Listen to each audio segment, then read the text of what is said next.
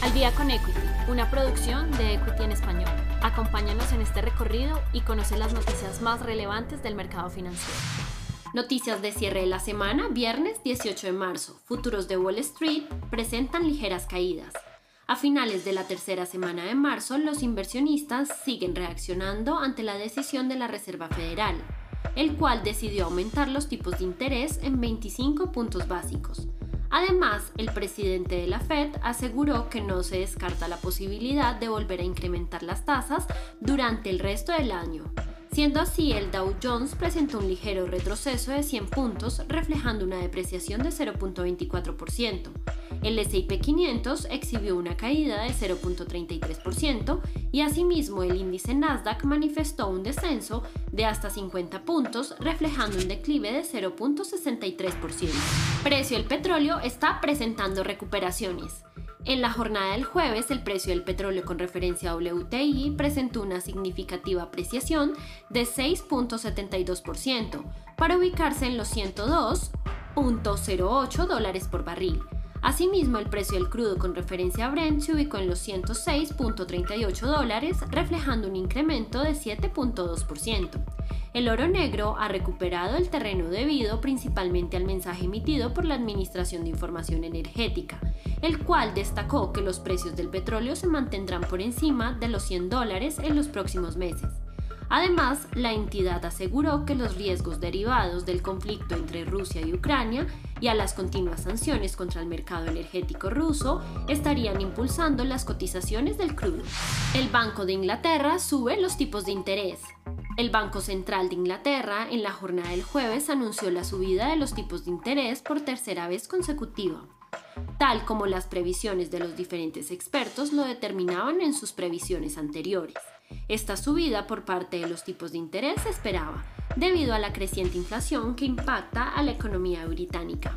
El Banco Central ubicó su nueva tasa de interés oficial sobre los 0.75%, donde los argumentos de la institución se centran en los altos costos por parte de las materias primas que está afectando el ciclo económico. El mercado integrado latinoamericano podría terminar la semana en zona positiva, en la jornada del mercado del jueves, el MILA ha presentado crecimientos, siendo así el Colcap de Colombia y el IPC de México han presentado aumentos de 0.35 y 0.48% respectivamente. Asimismo, el IPSA de Chile y la Bolsa de Valores de Perú han exhibido significativos incrementos de 1.28 y 1.05% respectivamente. El movimiento alcista en la región latinoamericana fue debido al incremento de la aversión al riesgo de los inversores, ya que existe mayor optimismo sobre el posible fin del conflicto entre Rusia y Ucrania. Además, el ministro ruso de Relaciones Exteriores destacó que el progreso de los diálogos se está fortaleciendo y aún prevalece la esperanza de lograr compromiso con la capital. Peso colombiano muestra resistencia. El peso colombiano, por su parte, ha mostrado ligeras apreciaciones frente al dólar estadounidense, a pesar de la subida de los tipos de interés por parte de la Reserva Federal. Este comportamiento se presentó como respuesta ante el dominio de los vendedores del greenback, en respuesta ante la falta de confianza de los mercados por el conflicto entre Rusia y Ucrania, así como la incertidumbre ante las próximas decisiones por parte de los bancos centrales.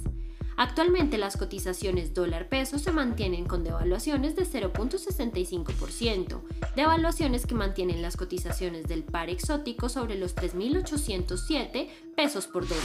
Calendario económico para la próxima semana. Para el miércoles 23 de marzo se conocerá la inflación por parte del Reino Unido. El jueves 24 de marzo se publicarán los datos del PMI manufacturero y de servicios por parte de Francia y Alemania junto a la decisión de tipos de interés por parte del Banco Central de Suiza y se conocerá el PMI manufacturero y servicios por parte del Reino Unido. Finalmente se conocerá el informe de bienes duraderos por parte de los Estados Unidos y el informe manufacturero y de servicios estadounidenses. Finalmente, el viernes 25 de marzo se publicará el informe de ventas minoristas por parte del Reino Unido, seguido con el informe climático de negocios IFO por parte de Alemania. Gracias por escucharnos. No olvides que en la descripción de este podcast podrás encontrar el link para abrir tu cuenta real con Equity y el de nuestra página web para que te informes de todos los beneficios que nuestro broker tiene para ti. Adicional a esto, si quieres aprender de todo este mundo, no olvides registrarte semana a semana a nuestros eventos gratuitos como webinars y lives.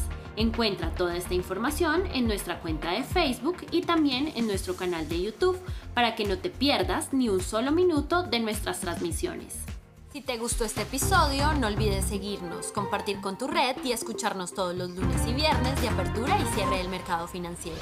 Esto fue Al Día con Equity. Nos escuchamos en el próximo episodio.